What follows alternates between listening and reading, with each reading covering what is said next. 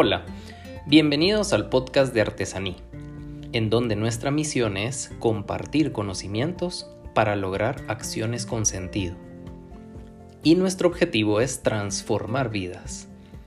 Yo soy Alejandro Lago, fundador de Artesaní, que es un centro de capacitación y psicoeducación. Tengo 16 años de experiencia en el campo de la psicología clínica y soy catedrático universitario. En el episodio de hoy hablaremos sobre cómo afrontar el estrés. Este es un tema importante porque todos hemos experimentado estrés en nuestra vida o lo seguiremos experimentando. De hecho, el estrés es un elemento natural en los seres humanos. Tal y como refiere la Organización Mundial de la Salud, la OMS, el estrés es el conjunto de reacciones fisiológicas que prepara al organismo para la acción. En términos globales, se trata de un sistema de alerta biológico necesario para la supervivencia. Así es como la OMS define al estrés, por lo tanto vemos que es una acción natural de nuestro organismo para prepararnos frente a situaciones que pueden ser peligrosas o que nosotros consideremos de riesgo.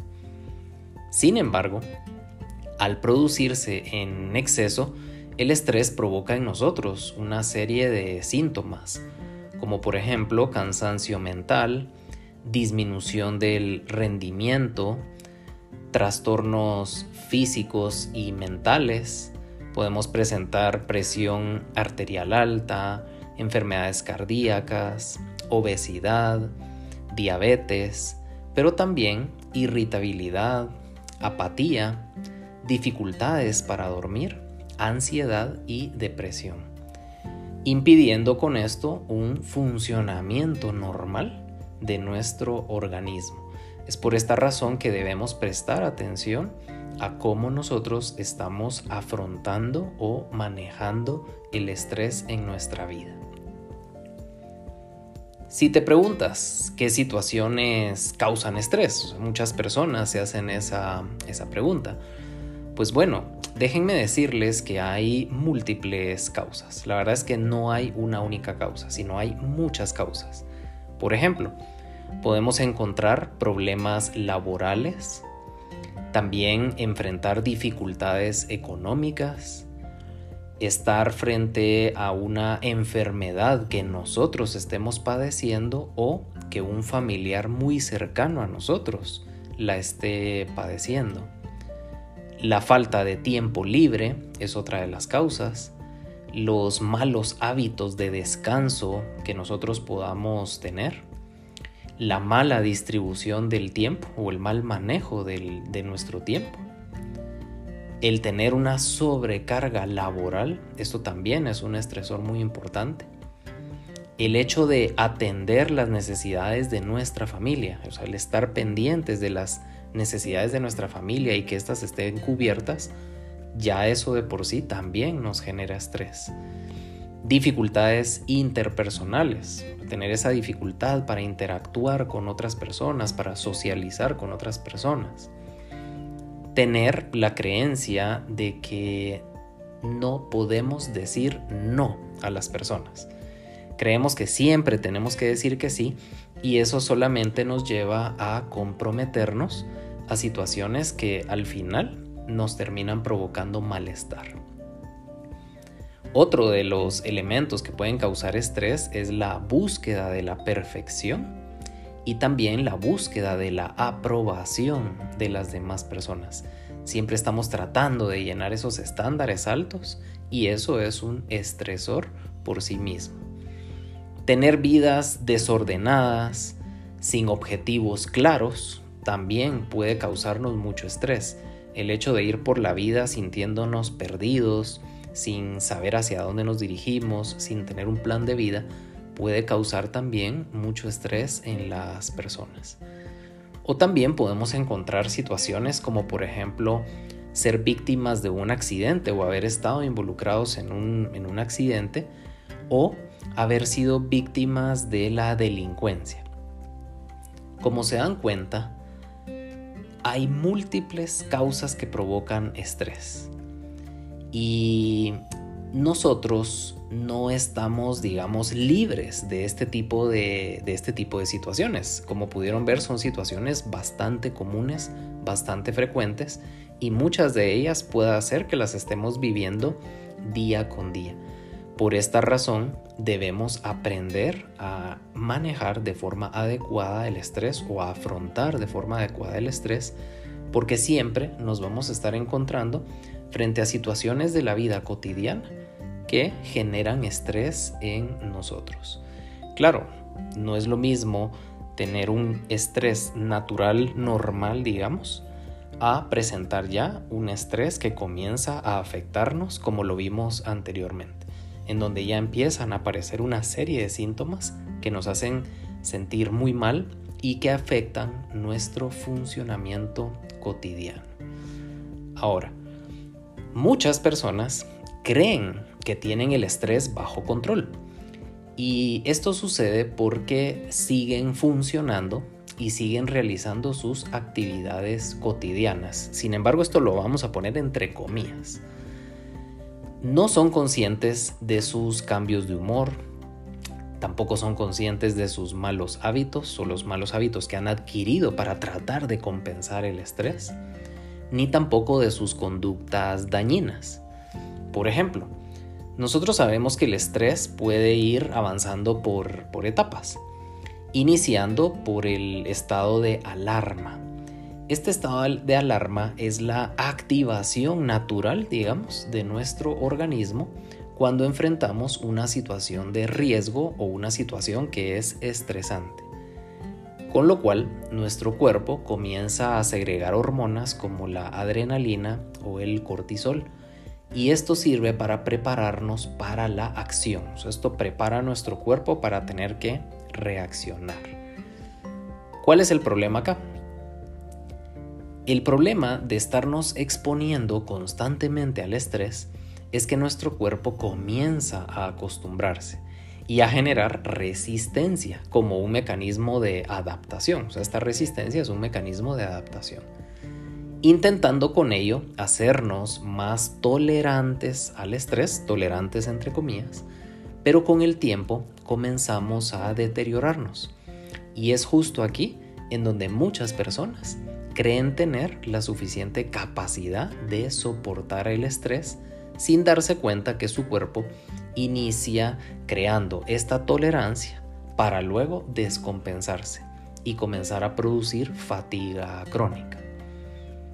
También hay que tomar en cuenta que durante esta etapa de resistencia, las personas comienzan a desarrollar malos hábitos para el manejo del estrés, como podría ser ingerir bebidas o sustancias que brinden más energía, bebidas energetizantes, tomar medicamentos para dormir, ingerir bebidas alcohólicas o drogas psicoactivas para soportar la presión, o comienzan a adquirir cualquier otra conducta que lleve al límite al cuerpo, con el único objetivo de alcanzar una meta. Entonces, el problema es que las personas creen que lo están manejando de forma adecuada o creen que su cuerpo tiene una gran capacidad de soportar o de tolerar el estrés, por lo tanto comienzan a desarrollar este tipo de conductas.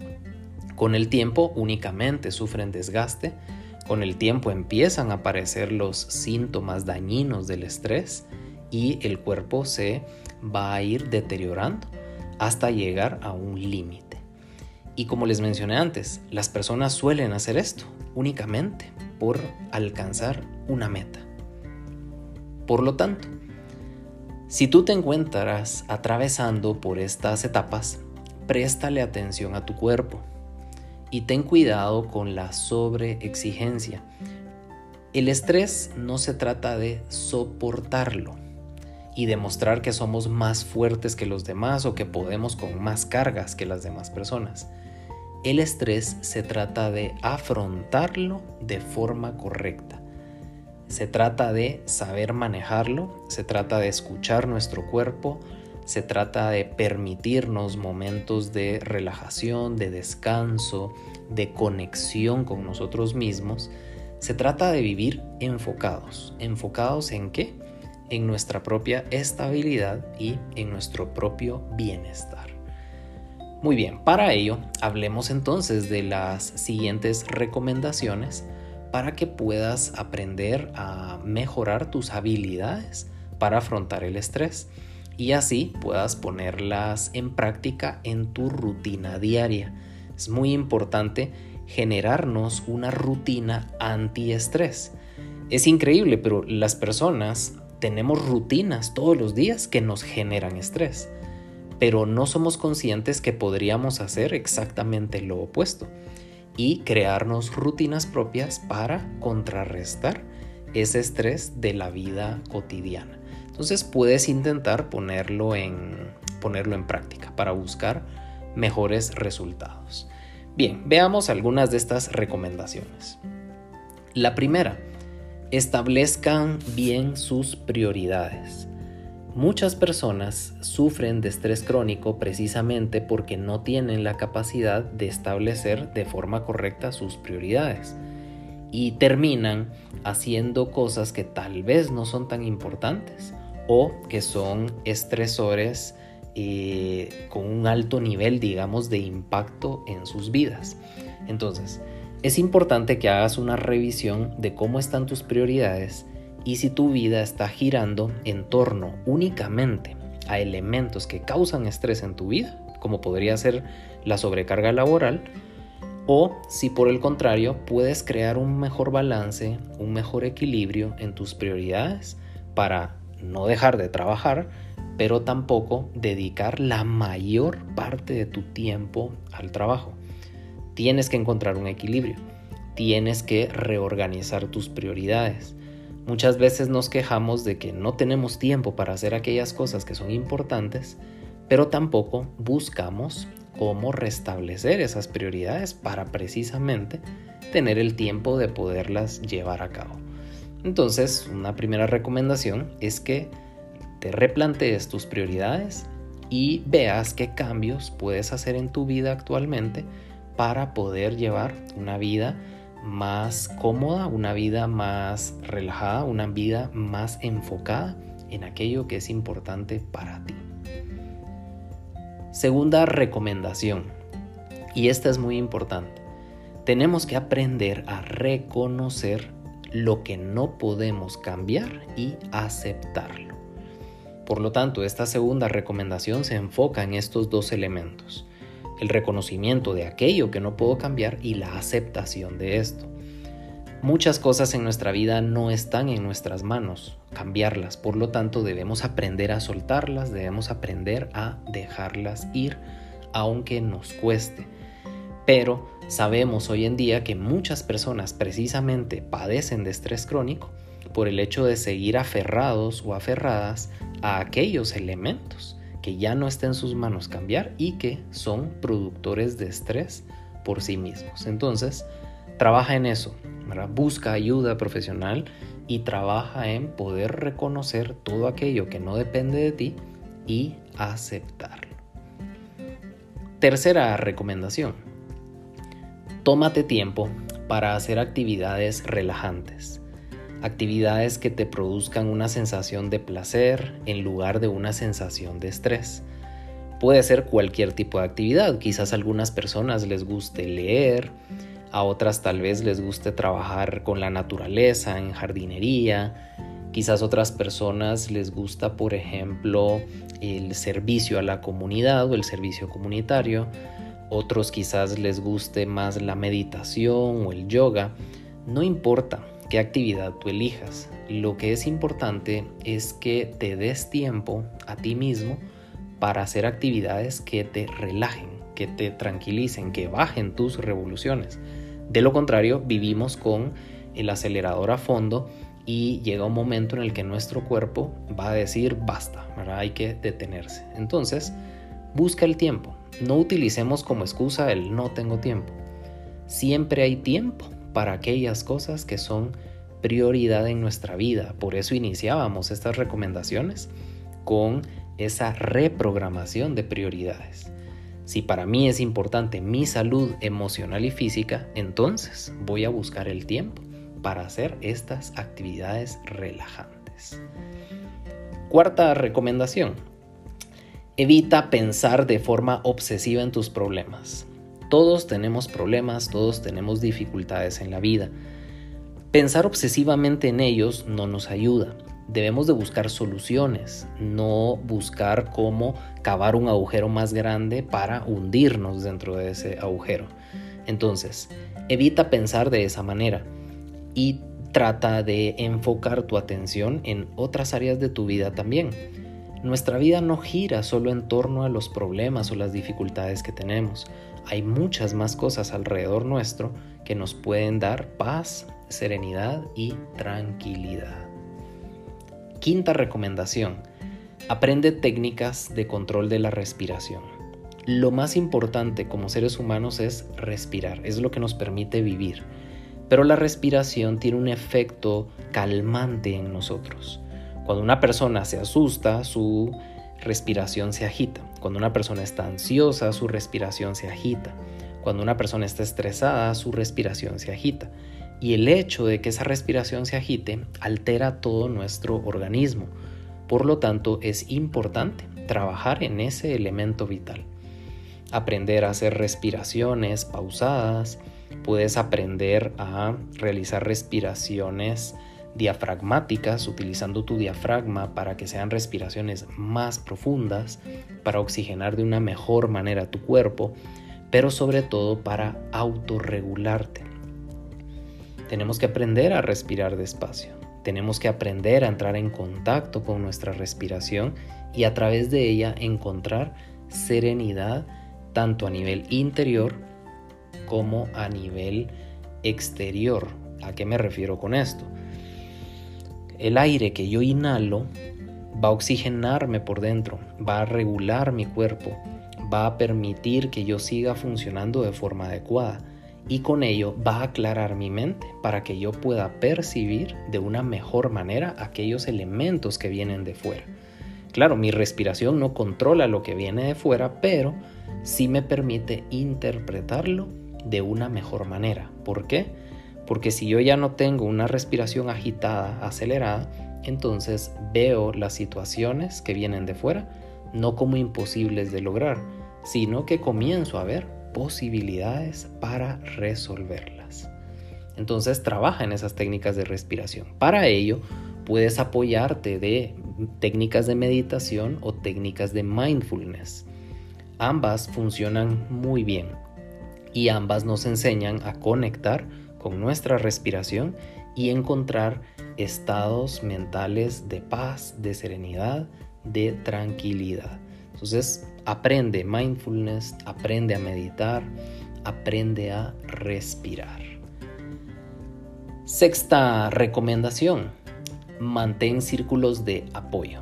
Esto es muy importante necesitamos tener contacto con amigos, necesitamos tener contacto con personas, necesitamos tener contacto con familia. Mantener círculos de apoyo nos va a ayudar para aquellos momentos en los que sintamos mayor estrés. Entonces busca crear esos círculos de apoyo. No te aísles, no te alejes de las personas. Al contrario, intenta relacionarte, pero intenta relacionarte con personas que desarrollan actividades que te generan paz, que te generan tranquilidad y no conductas autodestructivas, como por ejemplo salir a consumir alcohol o consumir drogas o trasnochar eh, para poder cumplir, digamos, con una expectativa social que lo único que termina haciendo en ti es teniendo un mayor impacto en tu nivel de estrés. Entonces, mantén círculos de apoyo sanos. Séptima recomendación, trabaja en tus habilidades sociales, que tiene que ver con la anterior. Eh, si yo quiero mantener círculos cercanos de apoyo, también tengo que trabajar en mis habilidades sociales. Puede ser que el mismo estrés ha hecho que yo me distancie de las demás personas o puede ser que lo que me genera estrés es precisamente sociabilizar. Entonces puedes aprender a desarrollar estas habilidades, puedes mejorarlas, puedes aprender a comunicarte con los demás, a compartir con ellos, sin necesidad de experimentar miedo, ansiedad o estrés. Siguiente mm, recomendación, Practica deporte o haz actividades al aire libre. Es muy importante que liberes la tensión que hay en tu cuerpo.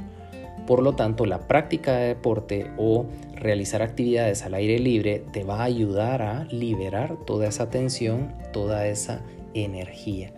Pero recuerda que cuando practiques deporte o realices actividades al aire libre, también puedes aprovechar ese momento para realizar estiramientos de tu cuerpo y así entrar en contacto con tu cuerpo, tu respiración, la naturaleza y relajar todos aquellos músculos que estén involucrados en esa sensación de tensión o en esa sensación de malestar. Muy bien. Siguiente recomendación. Puedes practicar junto con tus meditaciones y junto con el mindfulness visualizaciones. Visualízate viviendo momentos de serenidad, visualízate afrontando de una mejor manera aquellos elementos que te provocan estrés, visualízate llevando una vida más pausada, una vida en la que te sientes más cómodo, más cómoda. Entonces puedes practicar estos ejercicios de visualización durante tus meditaciones y también puedes autorregularlo a través del manejo adecuado de tu respiración. Entonces busca técnicas, hay muchas técnicas hoy en día, hay muchas herramientas que nos pueden ayudar a generar estas visualizaciones. Puedes buscarlo en distintas plataformas para que te puedan ayudar al ser visualizaciones guiadas. Entonces tú solamente vas siguiendo la visualización y esto te va a permitir alcanzar niveles de mayor calma. Siguiente recomendación, mejora los hábitos de sueño. Es importante que duermas el tiempo suficiente. No es bueno dormir más. Muchas personas cuando están bajo mucho estrés comienzan a dormir más, eso tampoco ayuda o por el contrario comienzan a padecer de insomnio por la misma angustia o la preocupación de aquello que les genera estrés. Es importante que trabajes en tus hábitos de sueño y es importante que no abuses de pastillas o sustancias para tratar de dormir. Eso solamente va a crear en ti una adicción y no va a resolver el problema de raíz. Si el problema de raíz es el estrés, tienes que trabajar en técnicas para el estrés. No tienes que automedicarte o abusar de sustancias para lograr dormir de una mejor manera. Muy bien, y la última recomendación, una muy importante, organiza el tiempo. Aprende a organizarte, aprende a ordenar tu tiempo, aprende a manejar los tiempos de cada actividad de forma correcta. No te sobrecargues, no permitas que el mismo desorden haga que todo se te dificulte más, sino que arma tu agenda siempre. Una agenda adecuada, una agenda ordenada, una agenda en la que tienes tiempo no solo para el trabajo o para aquellas situaciones que te provocan estrés, sino también una agenda que incluya actividades de desconexión, actividades de relajación, actividades deportivas, horarios adecuados de sueño, horarios adecuados para tu alimentación, etc.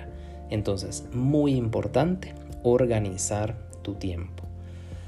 Bien, aplica cada una de estas recomendaciones, trabaja en ti misma, trabaja en ti mismo, observa qué áreas de tu vida son las que requieren una mayor atención y comienza a cambiar esos hábitos. Puedes buscar ayuda profesional también, porque a veces sí necesitamos que un profesional nos acompañe para mejorar los niveles de estrés que estamos enfrentando. Pero antes tienes que comenzar a cambiar tú. Aunque tú busques ayuda profesional, siempre la clave la tienes tú misma y tú mismo. Por lo tanto, regálate ese tiempo a ti y permítete llevar una vida mucho más sana, mucho más equilibrada. Muy bien, los invito a la reflexión del tema que hemos compartido en este episodio y a buscar siempre su equilibrio emocional y su crecimiento personal.